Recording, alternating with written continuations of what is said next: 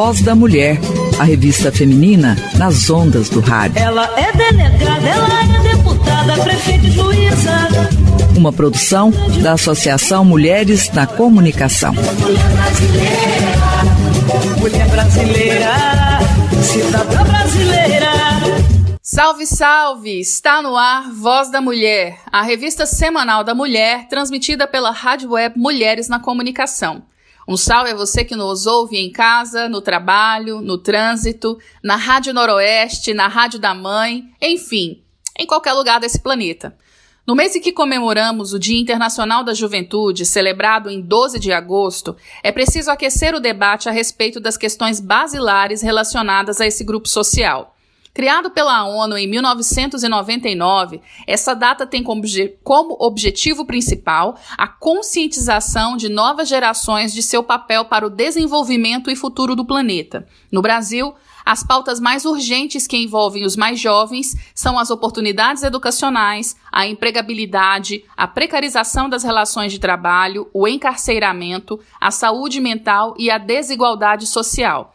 Para discutir sobre os espaços ocupados pela juventude de maneira qualificada, é preciso se atentar para as necessidades e direitos que perpassam os problemas que listei anteriormente. Quando isso acontece, nós identificamos essas questões como propulsoras e limitadoras das capacidades individuais e coletivas dos nossos jovens.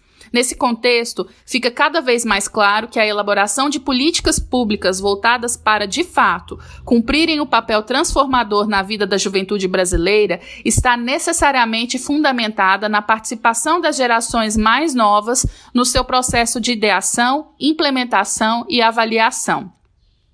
Essa atuação não deveria ser apenas acessória, mas ter um caráter de protagonismo, trazendo aqueles que enfrentam essas mazelas sociais para o centro dos debates. Em outras palavras, é colocar o conceito de lugar de fala em prática. Em ambientes marcados por vulnerabilidades sociais e pela luta diária em prol da sobrevivência, como as favelas e as regiões periféricas, é urgente a necessidade de lançar luz sobre o fato de que o desenvolvimento do país é atravessado pela liberdade da disputa de narrativas no âmbito político. Dessa forma, a maturidade de uma nação está intrinsecamente ligada aos espaços de participação política que são propiciados à sua juventude para lutar por direitos. A mudança política demanda participação social e engajamento jovem, mas só será factível a partir da criação de ágoras. É, as ágoras eram locais onde aconteciam os debates políticos na Grécia Antiga e que permitiam a democratização do acesso da juventude nesses espaços de debate público e trazendo assim para discussão sobre a sociedade que nós queremos. É, de acordo com a pesquisa realizada pelo Grupo de Estudos dos Novos Ilegalismos, o GNI, da Universidade Federal Fluminense, a média mensal de mortos em operação policial entre outubro de 2020 e o início de 2021 superou a dos últimos 14 anos. Foram 107 mortes por mês. O período do levantamento corresponde ao aumento da violação da determinação do Superior Tribunal Federal de suspender ações policiais em comunidades. A juventude periférica é um dos principais grupos vitimados. Fica claro que nada é tão empoderador quanto ter a sua voz ouvida e perceber os desdobramentos de sua atuação política impactando os rumos da história. Precisamos que esse brilho no olhar alcance a juventude, que eles exerçam o seu direito à cidadania e à participação política e social previstos no Estatuto da Juventude. Então, o programa Voz da Mulher deste sábado, dia 14 de agosto, traz como pauta Juventude. E para falar a respeito do tema, no quadro de Direitos Humanos, nós convidamos Carmen Lúcia Teixeira, que é presidenta do Cajueiro, que é o Centro de Formação, Assessoria e Pesquisa em Juventude.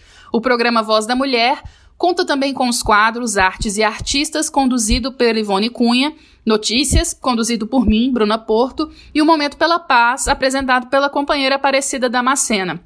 O nosso programa vai ao ar ao sábado, hoje, 14 às 8 horas pela Rádio Mulheres na Comunicação, às 9 horas pela Rádio da Mãe, às 13 horas pela Rádio Noroeste e você também pode nos ouvir pelo nosso aplicativo Mulheres na Comunicação, que está disponível nas lojas virtuais ou pelas principais plataformas de streaming de áudio no canal Mulheres na Comunicação. Nos acompanhe e apoie a comunicação popular, que tem um papel fundamental na democratização da comunicação. Então, venha fazer parte da nossa rede de informação, sintonize aqui conosco e agora eu chamo o quadro Direitos Humanos. Direitos Humanos na voz da mulher. Em defesa das minorias, mulher.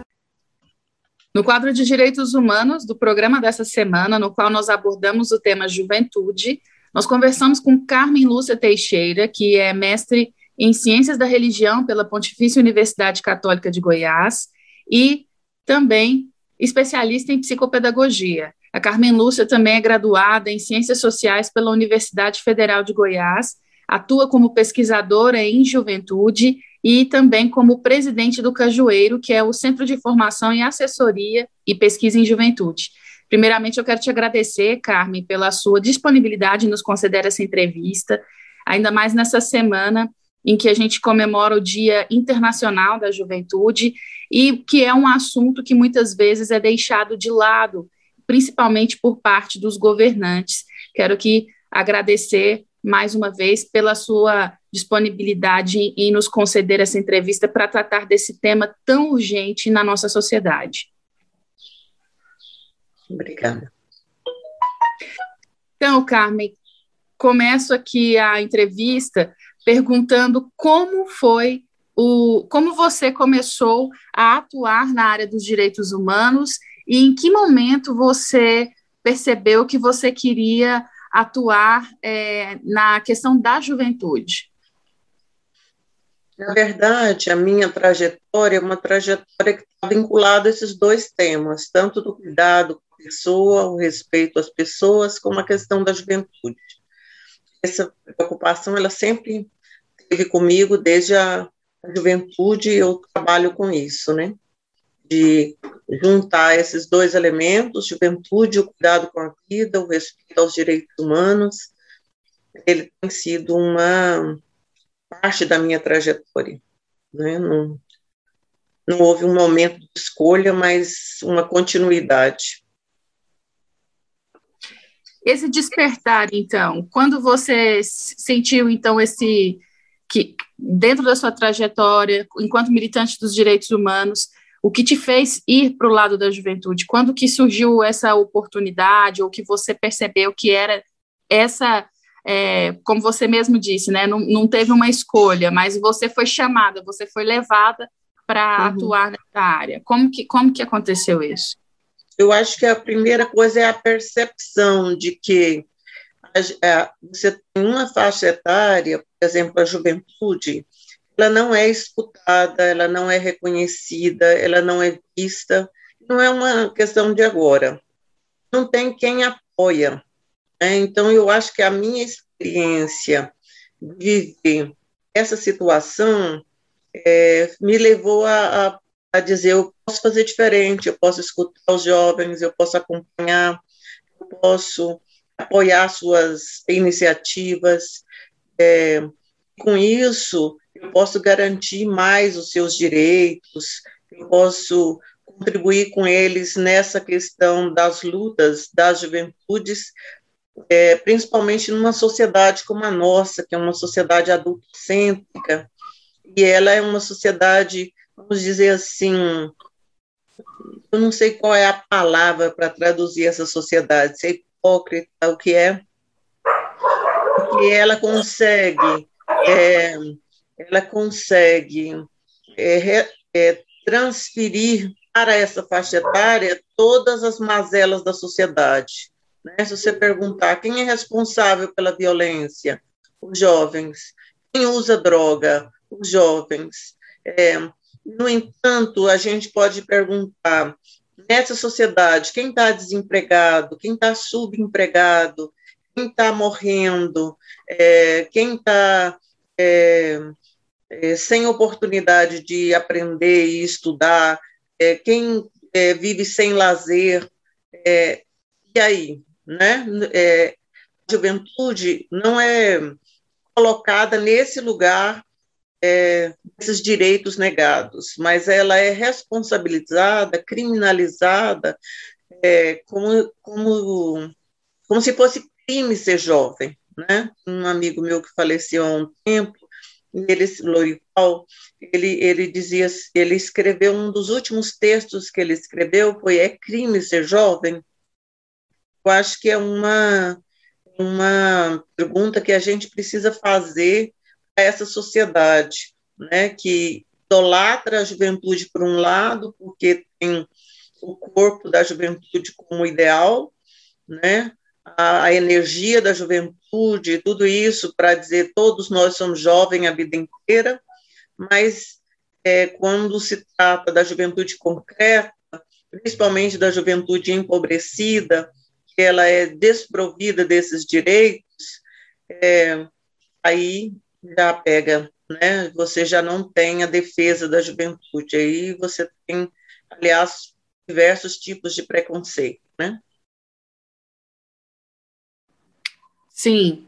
Carmen, é, você tocou em diversos pontos importantes, e aí, a partir da sua fala, eu pergunto: qual é o retrato da juventude brasileira?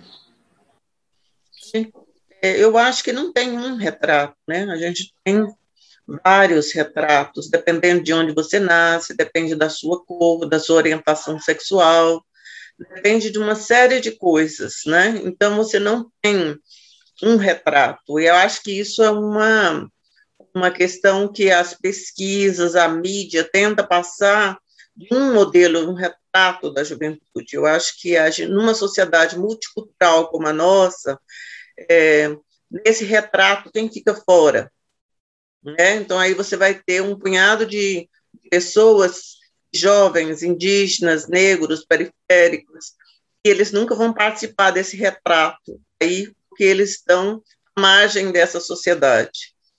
Eu acho que não tem um retrato, eu acho que tem várias fotografias, vários rostos, de várias juventudes, né? Por exemplo, se você pega a juventude é, feminina, né, que agora a gente celebrou os 15 anos da Lei Maria da Penha, e celebra junto com a Lei Maria da Penha um crescimento feminicídio, principalmente de mulheres jovens. Então, pensar em juventude é pensar em pluralidade. Pensar em juventude é pensar em diversos rostos. E como você usou a imagem da, do retrato, seria pensar num álbum quase infinito é, de juventudes, né, com suas perspectivas, sonhos, dores, impedimento de sonhar, né, porque às vezes a gente, essas histórias que a gente tem acompanhado de juventude e da questão da violência, por exemplo, tantos jovens que não podem nem sonhar, nem ter seus projetos de vida, porque são é, assassinados, seja pelo Estado, através da polícia, ou seja, é, por gangues e outros que utiliza desses dessa força de mão de obra para poder é, fazer os tráficos e essa coisa toda que é parte dessa economia é, que a gente sustenta esse país, né? Mas esses sujeitos eles são descartáveis tanto para esse grupo como para o Estado né? principalmente a juventude, a gente está falando de juventude empobrecida. Né? Carmen, é, a juventude brasileira ela tem enfrentado aí diversos problemas ao longo da história do nosso país, né? Eu poderia elencar alguns relacionados a oportunidades educacionais e quero fazer menção uma data dessa semana também, que foi o Dia Nacional do Estudante, e dizer que grande parte da juventude brasileira é enquadrada no nem nem, nem trabalhando, nem estudando, e eu acrescentaria um outro, nem tendo direitos, né, garantidos e assistidos. E diante dessa situação em que a educação já vinha, a educação vinha tendo uma crescente de recursos e, de repente, é, a partir de um golpe, com uma mudança de governo, um projeto que é, retira esses direitos, traz aí uma proposta educacional de retorno ao tecnicismo da década de 70, né, das escolas técnicas, da produção de mão de obra para grandes empresas, e com a pandemia, a ausência de qualquer é, política educacional para assistir esses jovens né, na, na sua condição de estudante, para que eles tenham condições de dar continuidade né, ao, ao aprendizado, ao, aos estudos.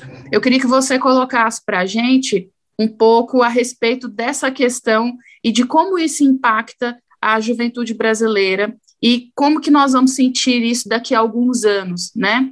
E para casar com essa colocação, eu queria também fazer menção a uma mini reforma trabalhista que foi aprovada essa semana, que impacta diretamente a juventude no que diz respeito a condições de emprego dignas, né?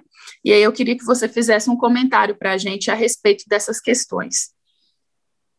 É. A gente pode, eu sou professora, rede pública aposentada, em 2019, em 2018, acompanhei todo esse processo do debate da BNCC, do fim da, do ensino médio noturno, é, e de todas essas situações aqui em Goiás.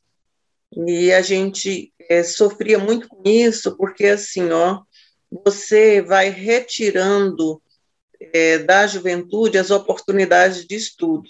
Depois você diz, eles não querem estudar porque a maioria dos jovens precisam trabalhar porque precisam contribuir no sustento da família. Falando de juventude trabalhadora, filha de trabalhadores, né? Então, nesse sentido, você, o Estado, ele organiza para expulsar a juventude da escola. Se não militariza a escola, né?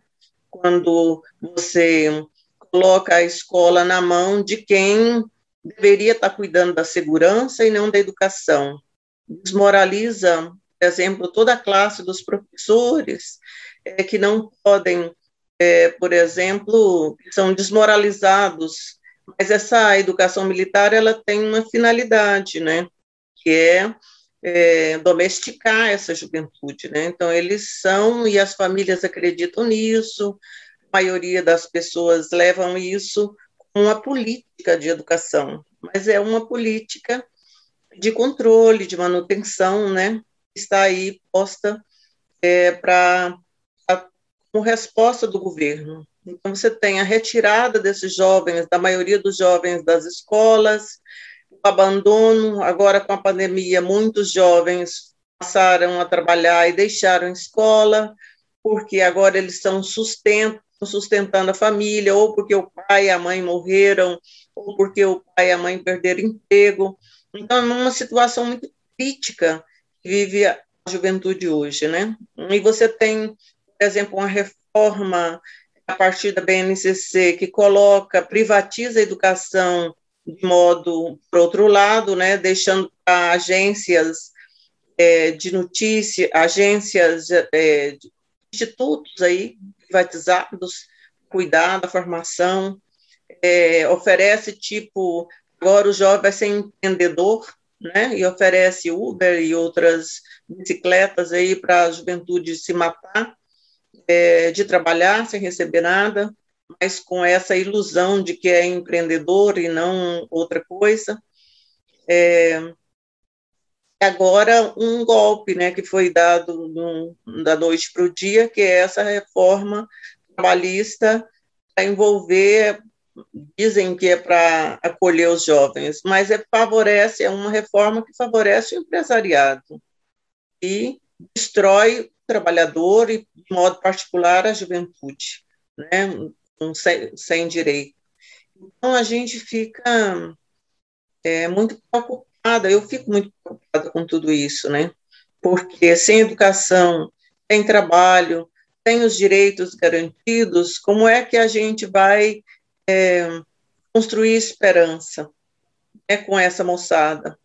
E, e, e se você é, considerar que tudo isso para uma classe social, tudo isso para é, destruir e para que essa classe social se mantenha como é, servidora dessa elite, de, é, não sei se nem se é elite, mas desse grupo que é, concentra a maioria das riquezas. Então, uma sociedade desigual, sem direitos, né, e onde você vê todos os dias, a gente está acostumado com isso, de ver juventude ser morta, e é isso, gente, menos um. Né? É muito triste essa realidade. Vamos fazer um pequeno intervalo na nossa entrevista e ouvir com Chorão e Negra Lee, Não é Sério.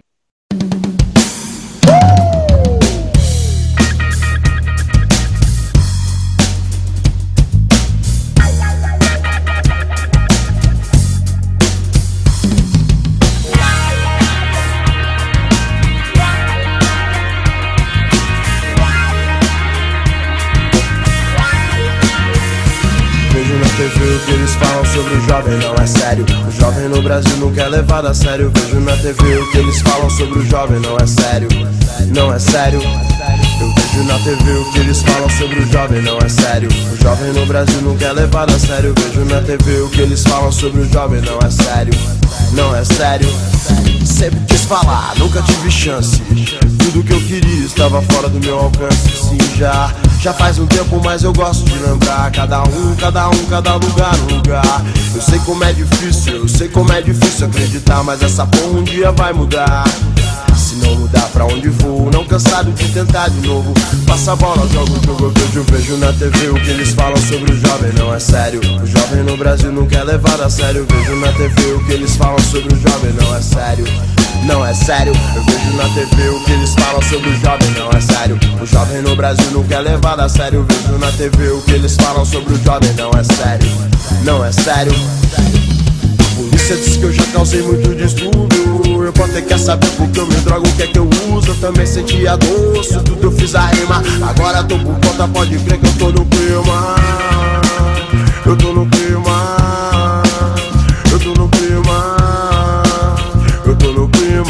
Segue a rima. Revolução na sua mente, você pode, você faz. Quem sabe mesmo é quem sabe mais. Revolução na sua vida, você pode, você faz. Quem sabe mesmo é quem sabe mais. Revolução na sua mente, você pode, você faz. Quem sabe mesmo é quem sabe mais. Também sou rimador, também sou da banca. Aperta um do forte que fica tudo a pampa.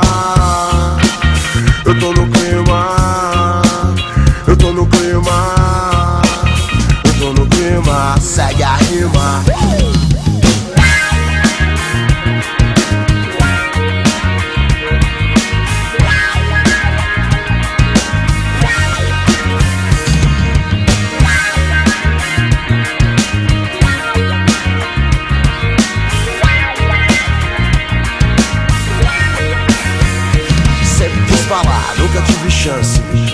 que eu queria estava fora do meu alcance. Sim, já já faz um tempo, mas eu gosto de lembrar. Cada um, cada um, cada lugar, um lugar. Eu sei como é difícil, eu sei como é difícil acreditar, mas essa porra um dia vai mudar.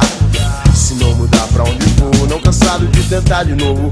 Passa a bola, jogo o jogo, vejo, vejo na TV o que eles falam sobre o jovem, não é sério. O jovem no Brasil não quer levar a sério. Vejo na TV o que eles falam sobre o jovem, não é sério.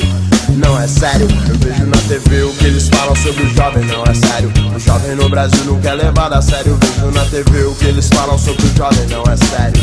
Não é sério. A polícia diz que eu já causei muito distúrbio eu vou ter que saber porque eu me drogo, o que é que eu uso. Eu também senti a dor, isso tudo eu fiz a rima. Agora tô por conta, pode ver que eu tô no clima. Eu tô no clima. Eu tô no clima. Eu tô no clima. Segue a rima. Revolução na sua mente, você pode, você faz. Quem sabe mesmo é quem sabe mais. Revolução na sua vida, você pode, você faz. Quem sabe mesmo é quem sabe mais. Revolução na sua mente, você pode, você faz. Quem sabe mesmo é quem sabe mais. Revolução na sua mente, você pode, você faz. Quem sabe mesmo é quem sabe mais. Eu tô no clima. Chegando por aqui, negra ali, família RZO, vários malucos só. O que eu consigo ver é só um terço do problema. É o sistema que tem que mudar. Não se pode parar de lutar, senão não muda. A juventude tem que estar afim, tem que se unir. abuso do trabalho infantil é ignorância. Só faz destruir a esperança. Na TV o que eles falam sobre o jovem não é sério, não é sério, não é sério. Deixa ele viver. É o que liga.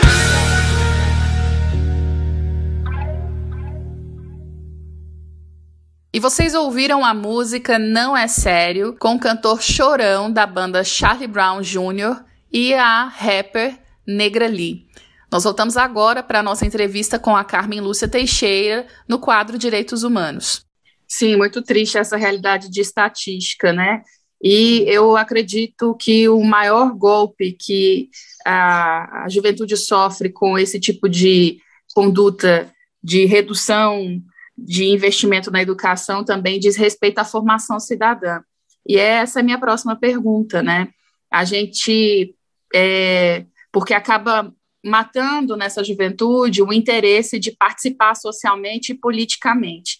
Então, essa uhum. juventude que já é subrepresentada nos espaços políticos, ela ainda fica mais silenciada, né? Porque poucos uhum. jovens vão poder alçar aí é, ousar é, adentrar esses espaços e ocupá-los. Afinal de contas, nem eu acho que nem é uma questão de ousadia, é uma questão de tomar aquilo que é de direito deles também. E uhum. o que a gente tem percebido é que muitos jovens não se interessam por política.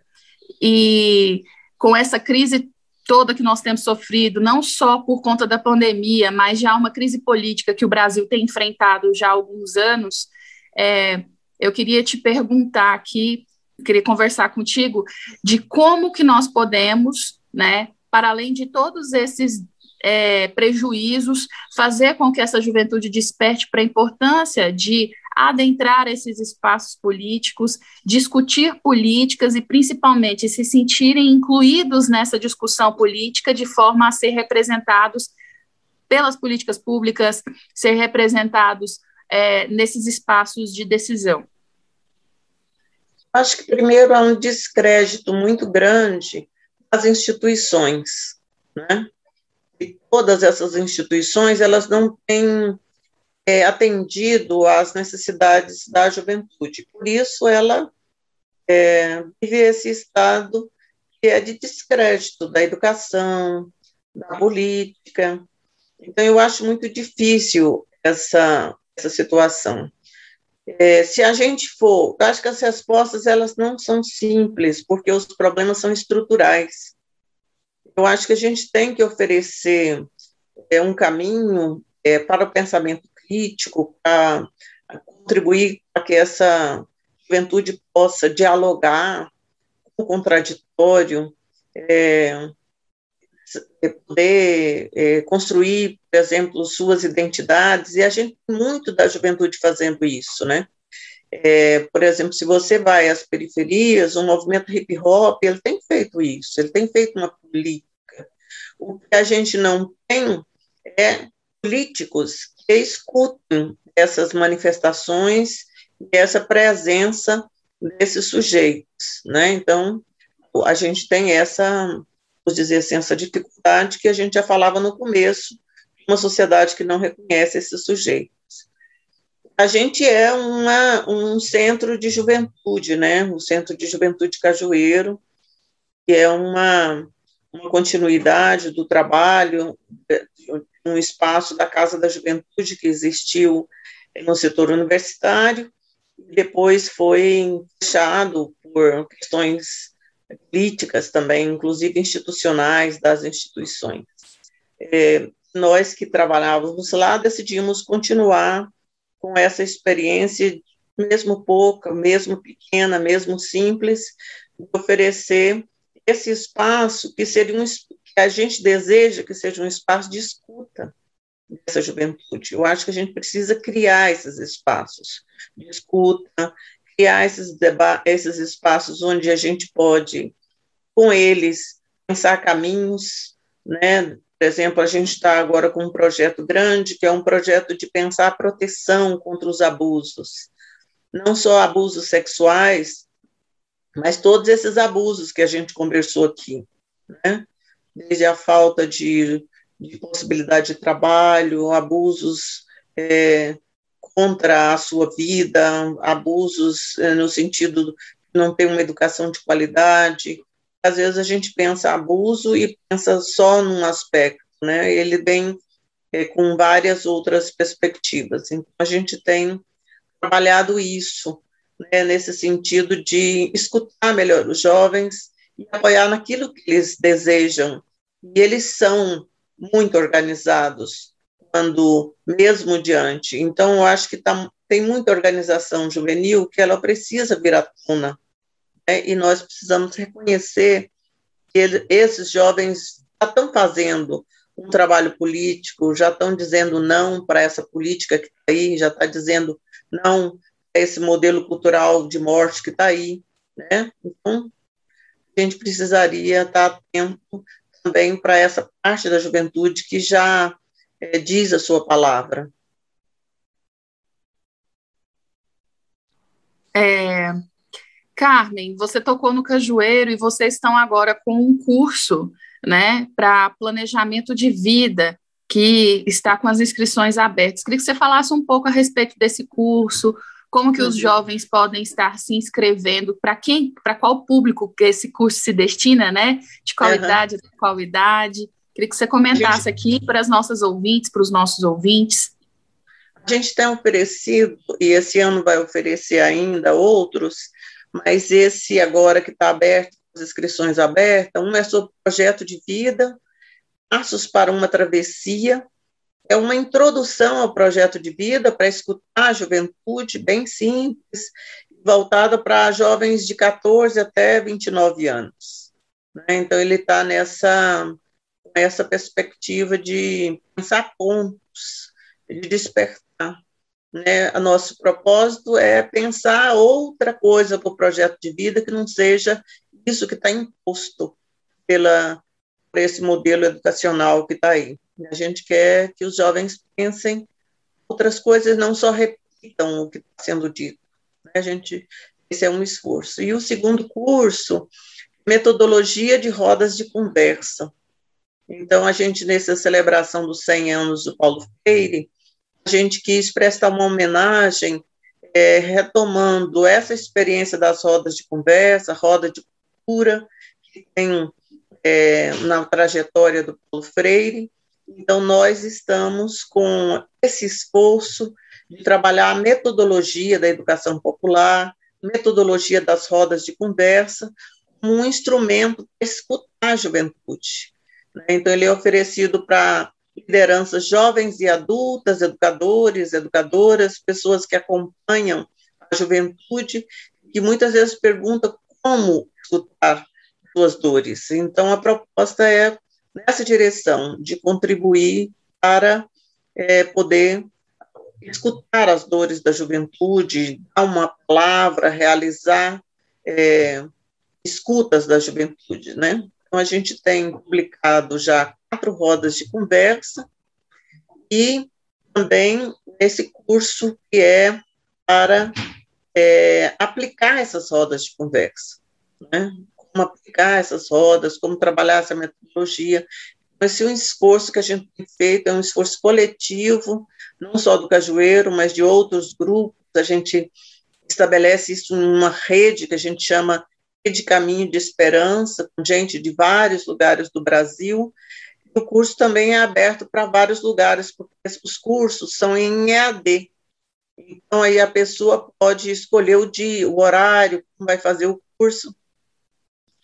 Os materiais estão todos à disposição das pessoas que se inscreverem. Né?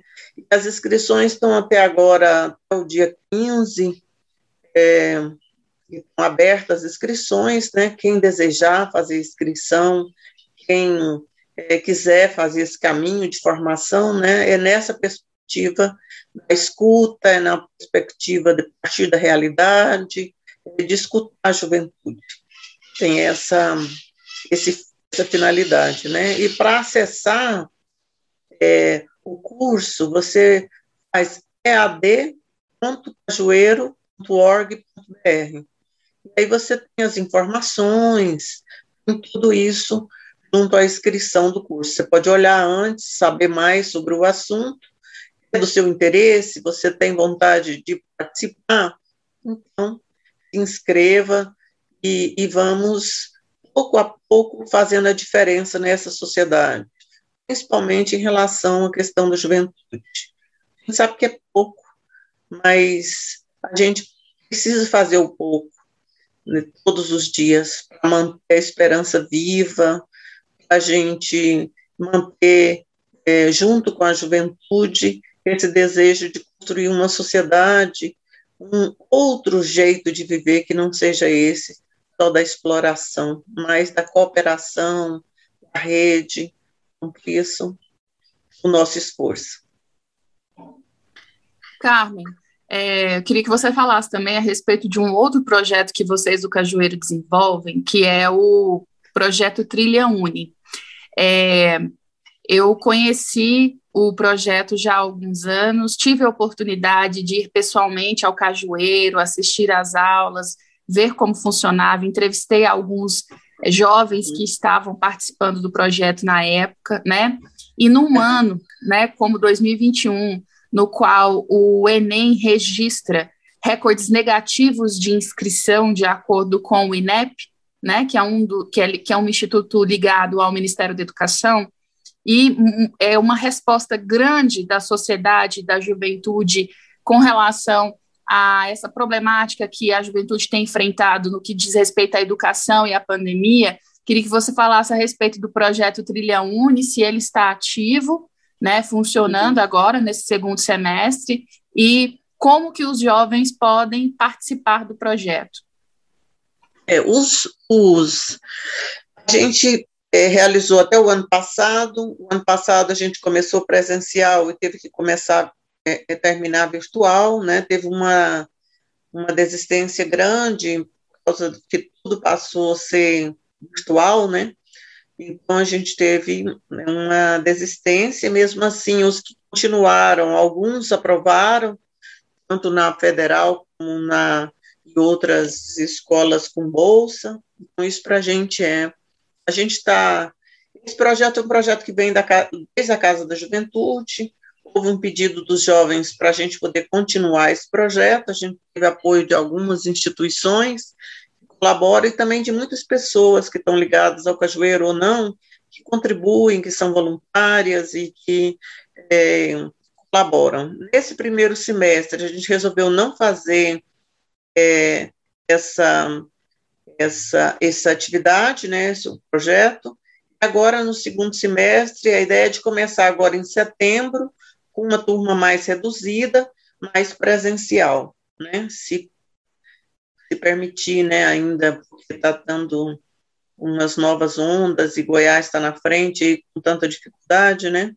É uma questão que nós estamos avaliando, estamos conversando com os educadores, mas a proposta é setembro, outubro e novembro realizar é, projeto em preparação à questão do Enem, mesmo com aqueles que ainda não se inscreveram, ou mesmo a, pensando no próximo ano, né?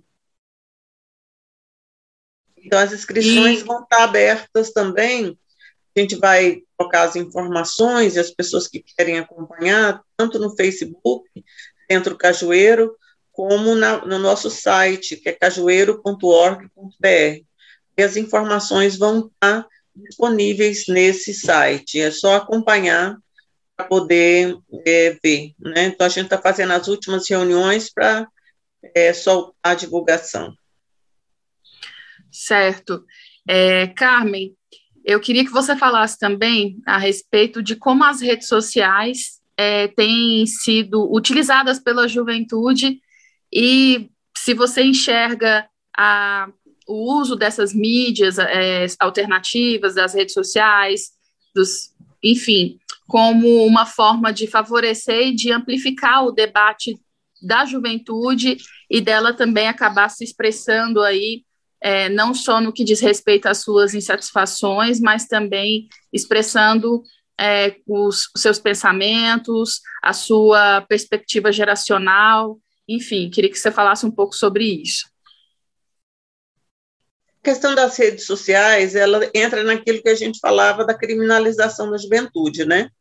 dá a impressão, quando alguém fala das redes sociais, são só os jovens que usam e sempre usam mal. Né? Então, é, essa impressão, ela é uma impressão que é difundida. Mas se você olhar nas redes sociais, você tem muitos espaços de comunicação, muitos espaços de expressão. Se a gente acompanha, por exemplo, a juventude indígena, é, tem se apresentado muito é, nas redes sociais, canais, é, trazendo a vida da aldeia, trazendo a vida das comunidades, essas questões todas, né? O mesmo pode se dizer da juventude negra e o mesmo pode se dizer da juventude periférica, principalmente no movimento hip hop, né? Você tem vários é, pessoas, autoras, que usam desse espaço para se comunicar ele fortalece esse movimento identitário. Acho que é uma questão que a gente precisa reconhecer. Né? A gente está preparando agora para o segundo semestre uma roda de conversa sobre comunicação, e a gente quer trabalhar essa questão da comunicação e a violência, para também trabalhar como que a comunicação, os jovens ficam à margem dessa comunicação oficial que está aí, normalmente a comunicação oficial que se tem a partir da, os grandes grupos tratam a juventude sempre de forma criminalizada e nunca escuta esses jovens. Então, a ideia é, é discutir isso, como que a juventude pode ser, tem a sua palavra para dizer, e como que ela é, não pode ser invisibilizada, né? Ela tem sido, principalmente algumas juventudes, né? Então, aí é, é nesse sentido que a gente também está fazendo esse esforço. Quero te agradecer mais uma vez e pedir para que você faça aqui suas considerações finais.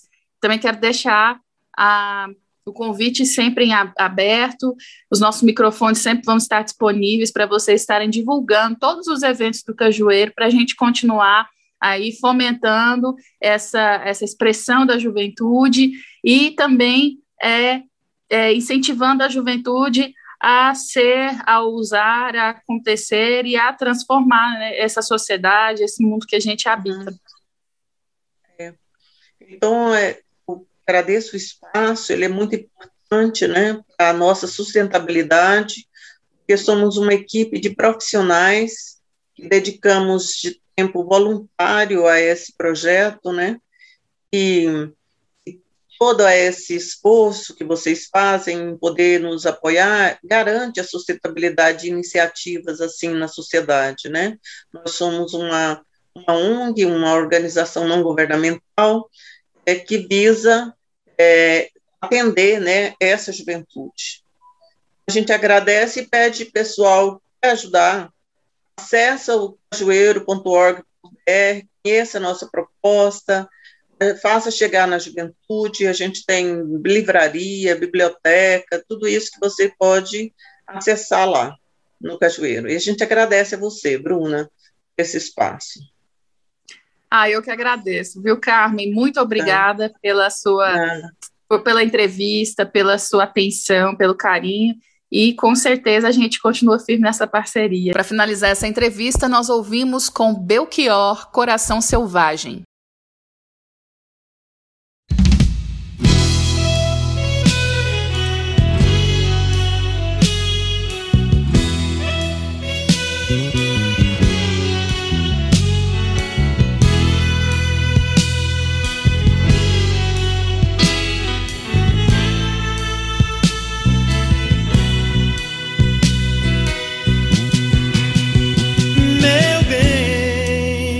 Uma frase pra mim dentro da sua canção.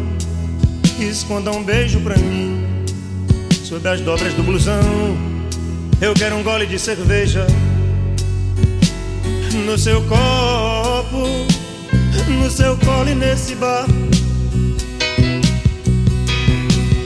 Meu bem, o meu lugar é onde você quer que ele seja.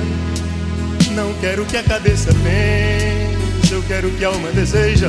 Arco-íris, anjo rebelde. Eu quero corpo, tenho pressa de viver.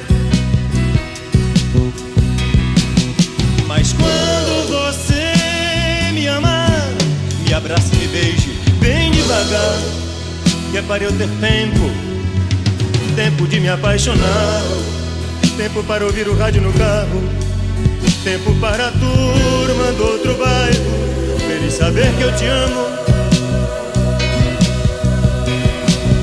Meu bem, o mundo inteiro está naquela estrada ali em frente. Tome um refrigerante, coma um cachorro quente, sim, já é outra viagem. E o meu coração selvagem tem essa pressa de viver.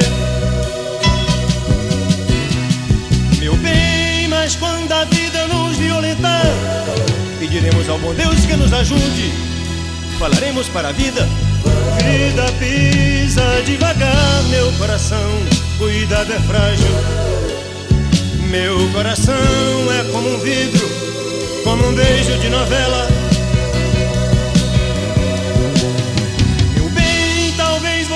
possa compreender a minha solidão, o meu sonho, a minha fúria e esta pressa de viver.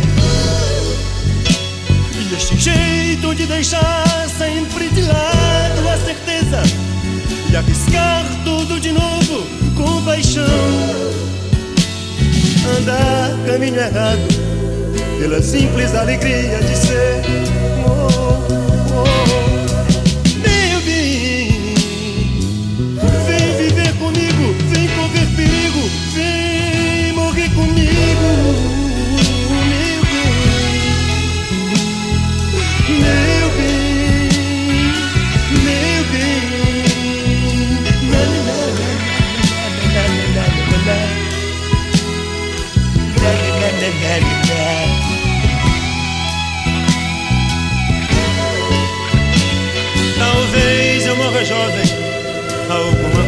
Caminho, algum punhal de amor traído completará o meu destino. Uh, uh.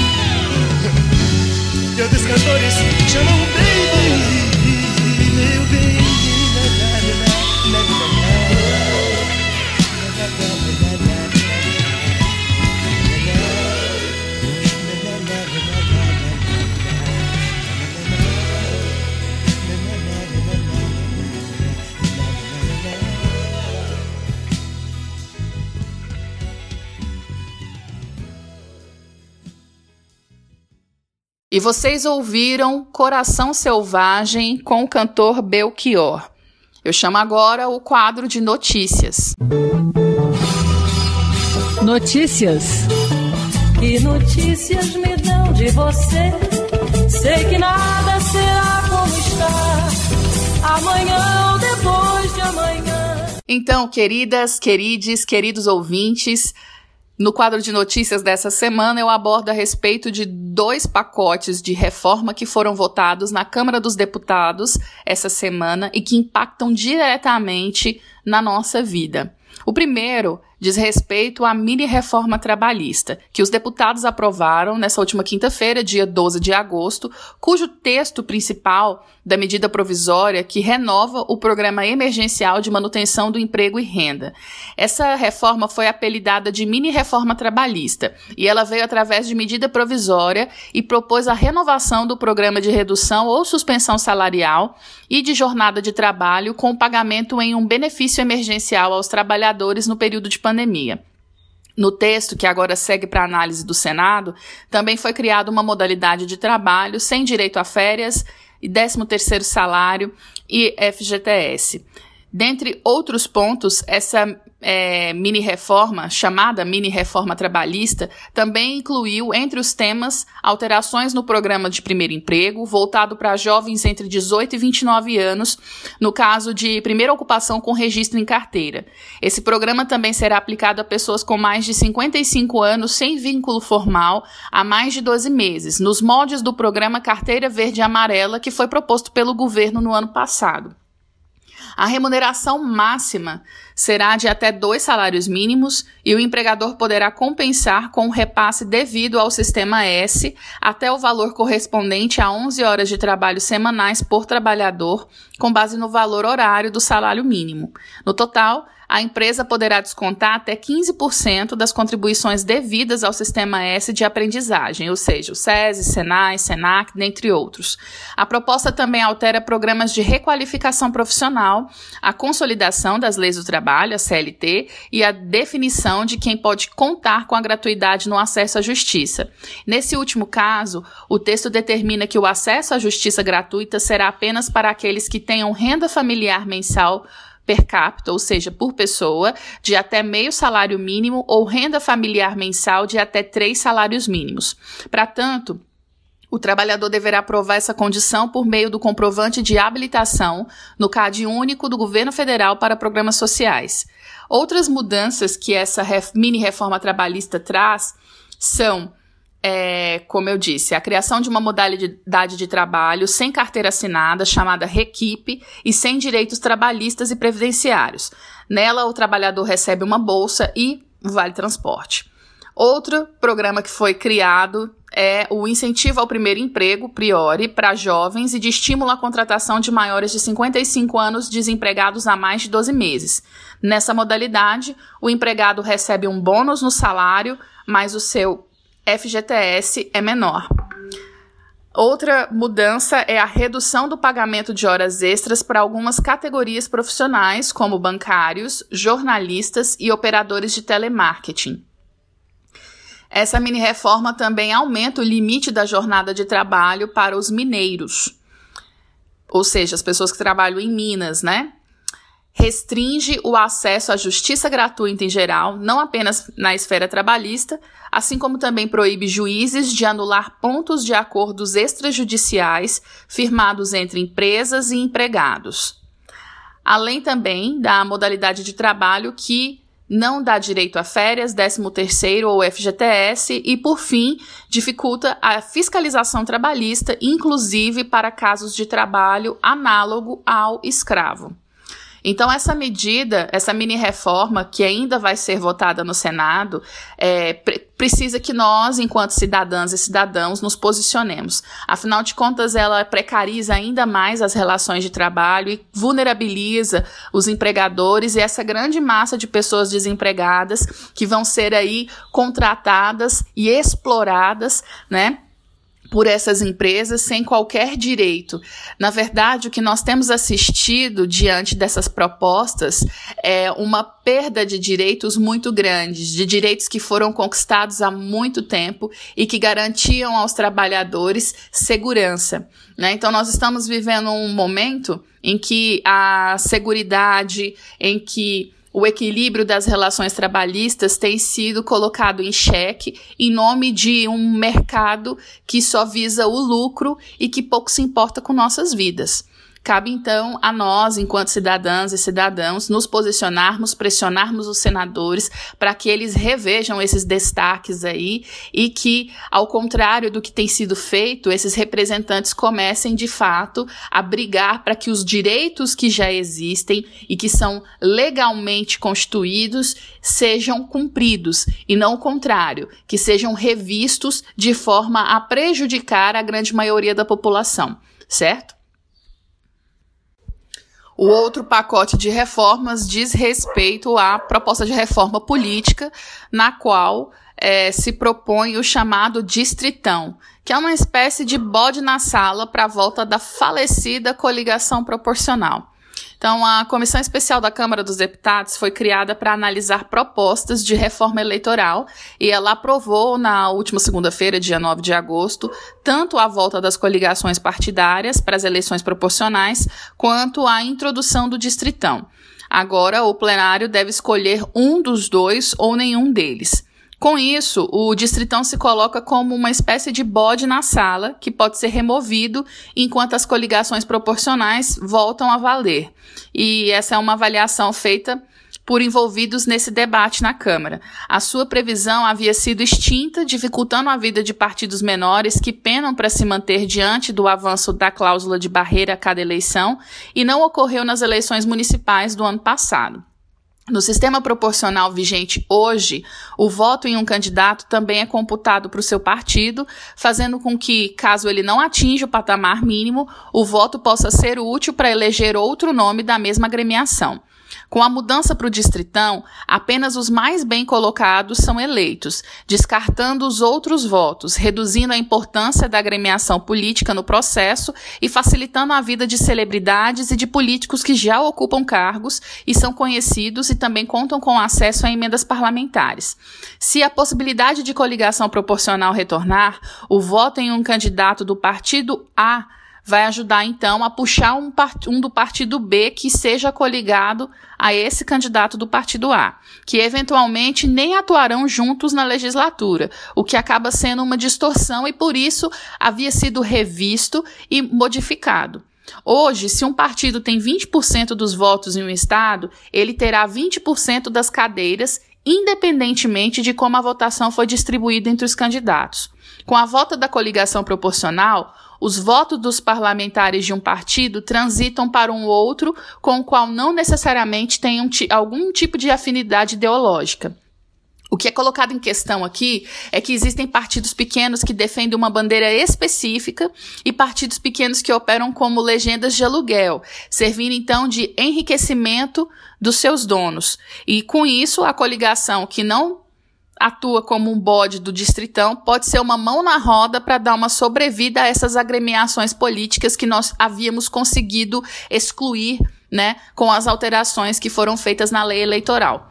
Na comissão do relatório de Renata Abreu, do Podemos de São Paulo, é, foi aprovado pelo Partido Progressista, pelo Partido, pelo PSL, pelo DEM, pelo PL, pelo PSDB, Republicanos, PSC, PTB, Avante, Podemos, Solidariedade, PSB e PCdoB. E aí foi rejeitado o relatório feito por ela pelo MDB, PSD, PDT, PT, PSOL e o Novo. A Câmara sabe que temas como o Distritão não têm chance de passar no Senado Federal, como já deixou claro o presidente Rodrigo Pacheco dos Democratas de Minas Gerais, mas colocam bodes como ele para aprovar outras coisas que eles desejam. Com isso, isso, o sistema perde em coerência ideológica e também em representatividade. O retorno também representará um retrocesso em um momento em que o Brasil busca reduzir o número de partidos viáveis para melhorar o debate no Congresso Nacional. Termino o quadro de notícias por aqui. E agora eu chamo a companheira Ivone Cunha, que é artista plástica e a apresentadora do quadro Artes e Artistas. Você tem sede de quê? Você tem fome de quê? Artes e artistas na voz da mulher. A gente não quer só comida, a gente quer comida, diversão e arte. Ei Shazam, grande revista em quadrinho. Ei Shazam, grandes espadas do amor. Olá, amigos e amigas do programa Voz da Mulher. Eu, Ivone Cunha, Estou com vocês em mais um quadro Artes e Artistas. E hoje minha homenagem vai para um ator, roteirista e diretor que fez parte da construção do meu imaginário infantil. Das poucas coisas que lembro da tenra idade de 4, 5, 6 anos, uma é o programa de televisão Shazam, Xerife e Companhia. Sim, minha homenagem hoje é para Paulo José, que faleceu na última quarta-feira em decorrência de uma pneumonia. Mas desde 1992 ele enfrentava problemas com a saúde, com o mal de Parkinson. Antes de morrer nesta quarta-feira, aos 84 anos, o ator Paulo José já vinha enfrentando momentos difíceis em sua vida. O ano passado, no ano de 2020, Três dos seus quatro irmãos morreram de câncer. Ele é o segundo de uma família de cinco irmãos. Gaúcho de Lavras do Sul, Paulo José começou sua trajetória no teatro ainda no Rio Grande do Sul. Na década de 1960, iniciou carreira no Teatro de Arena, em São Paulo, com a peça Testamento de um Cangaceiro, em 1961, dirigida por Chico de Assis. Seu primeiro trabalho na Globo foi na novela Janete Claire, de 1969. Paulo marcou época com a parceria firmada com o ator Flávio Migliaccio na novela O Primeiro Amor de 1972. Os personagens foram tão marcantes que deram origem a um seriado, Shazam, Xerife e Companhia.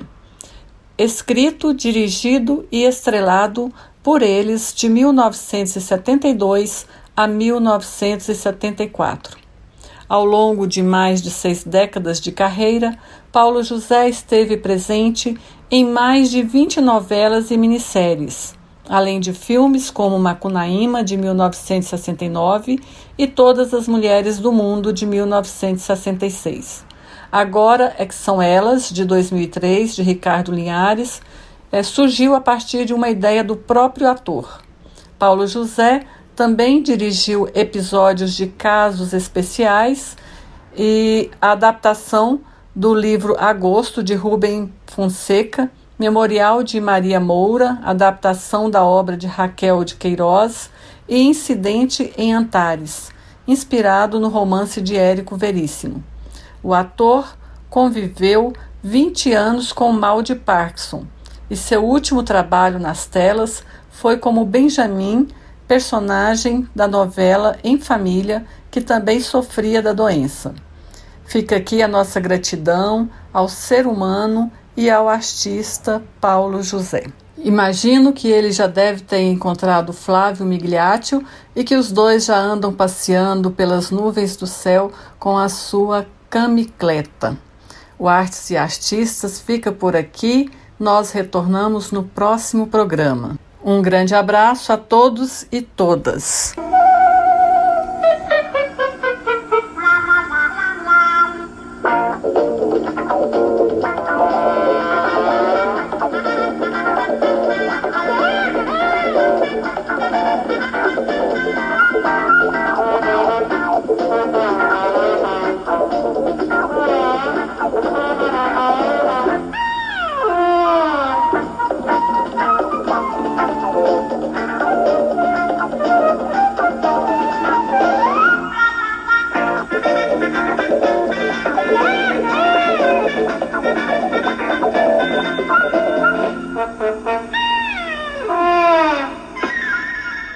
Obrigada, Ivone, pela sua contribuição com o nosso programa de hoje. E assim como nós perdemos o grande ator Paulo José, essa semana nós também tivemos a notícia da passagem de Tarcísio Meira, um outro grande ator, ambos que fizeram muito sucesso na TV e no cinema brasileiros e foram referências culturais e artísticas aí para diversas gerações aqui do nosso país.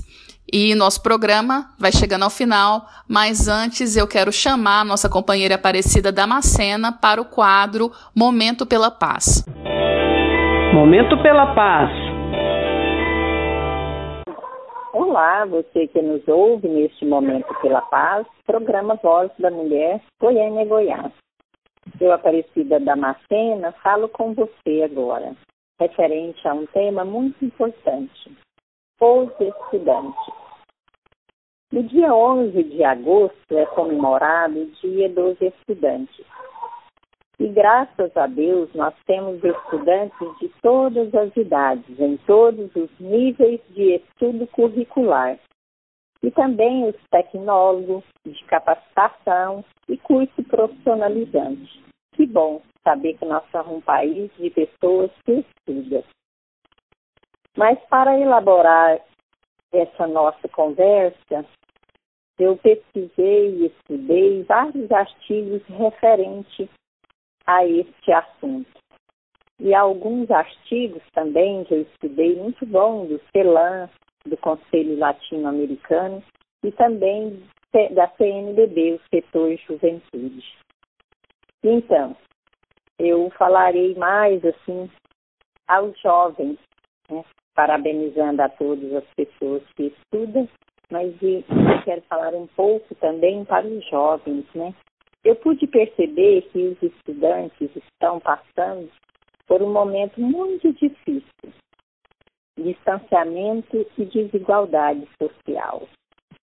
Então, assim, causaram aos jovens um desafio muito difícil que a nossa geração nunca tinha visto. Então, um desafio muito difícil que eles estão passando. E tem uma frase que a gente costuma ouvir que diz assim: o jovem e a criança é o futuro.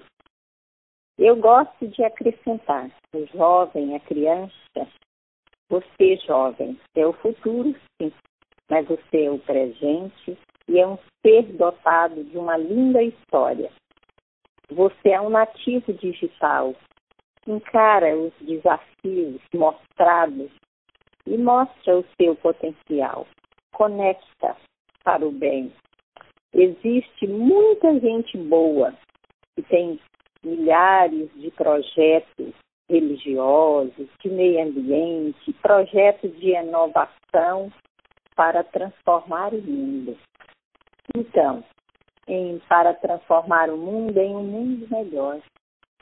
Viva o seu potencial que você tem. Seja protagonista da paz, da fé, da esperança. Estude, engaje em algo que você se sinta bem, né? E eu tenho certeza que você será um vencedor, uma vencedora, né? com certeza. Então, não deixe que esse momento difícil possa ser maior do que o seu potencial. Estude, ame, brinque e não desista.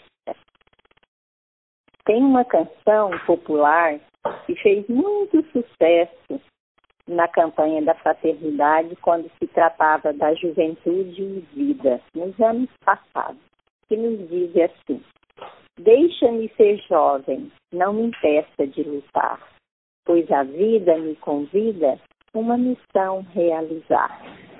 Então seja muito feliz ser jovem, você pessoa de todas as idades. Vamos seguir em frente com muita força.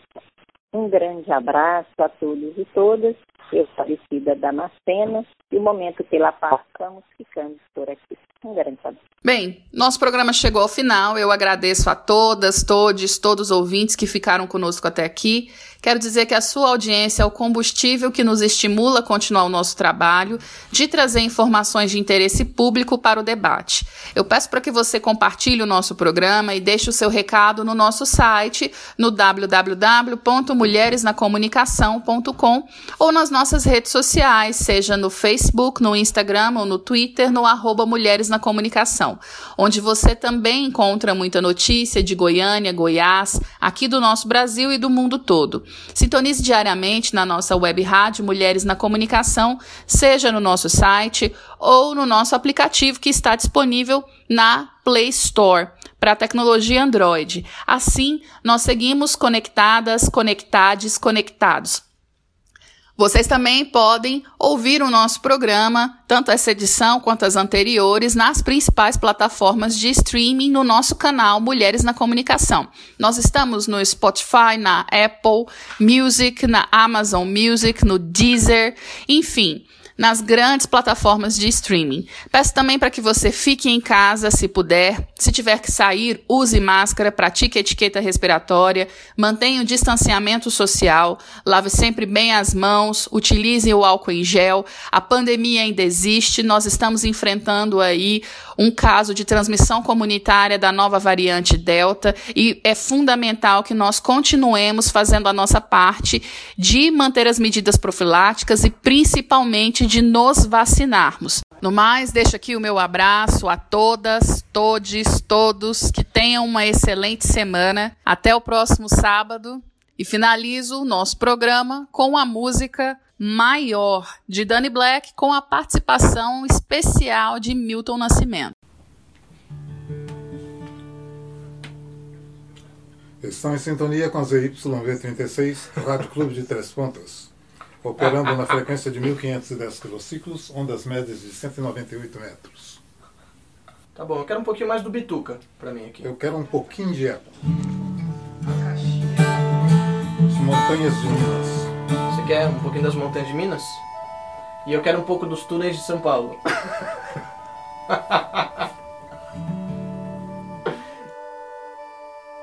Eu sou maior do que era antes. Estou melhor do que era ontem. Eu sou filho do mistério e do silêncio. Somente o tempo vai me revelar quem sou.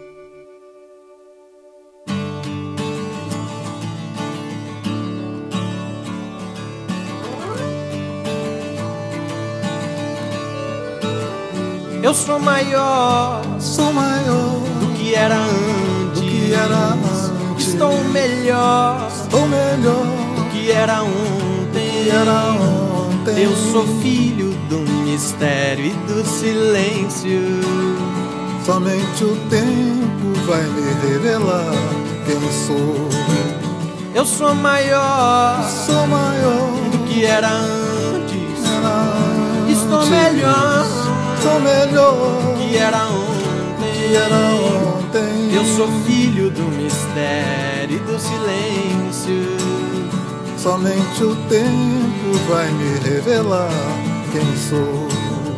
As cores mudam, as mudas crescem quando se desnudam, quando não se esquecem daquelas dores que deixamos para trás, sem saber que aquele choro valia ouro.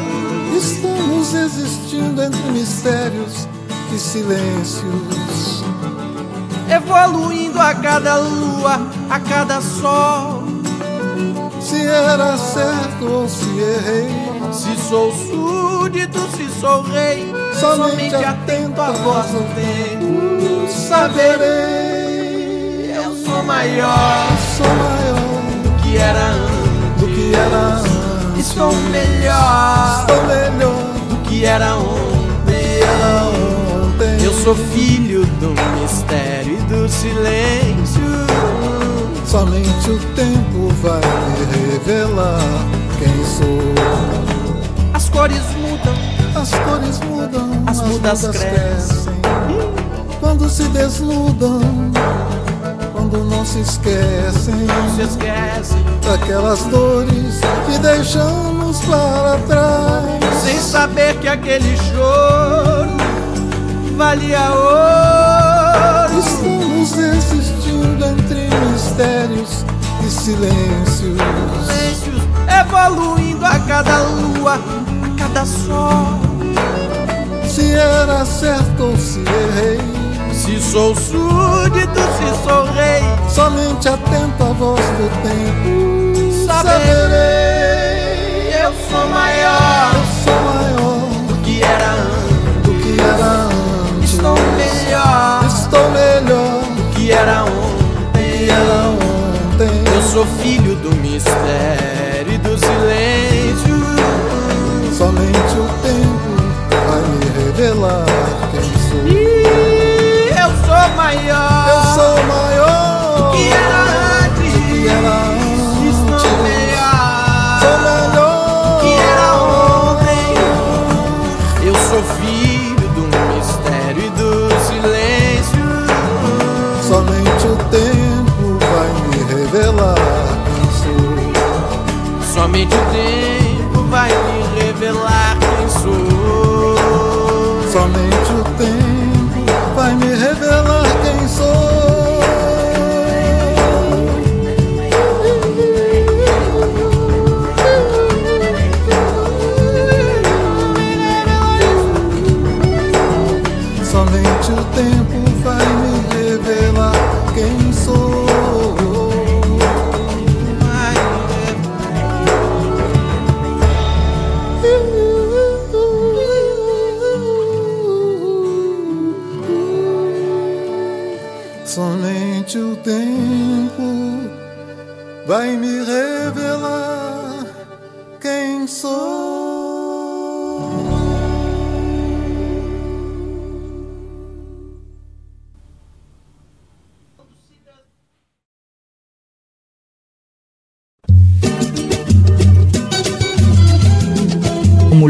na Comunicação. Apresentou Voz da Mulher, a revista feminina nas ondas do rádio. Ela é delegada, ela é deputada, prefeita e juíza.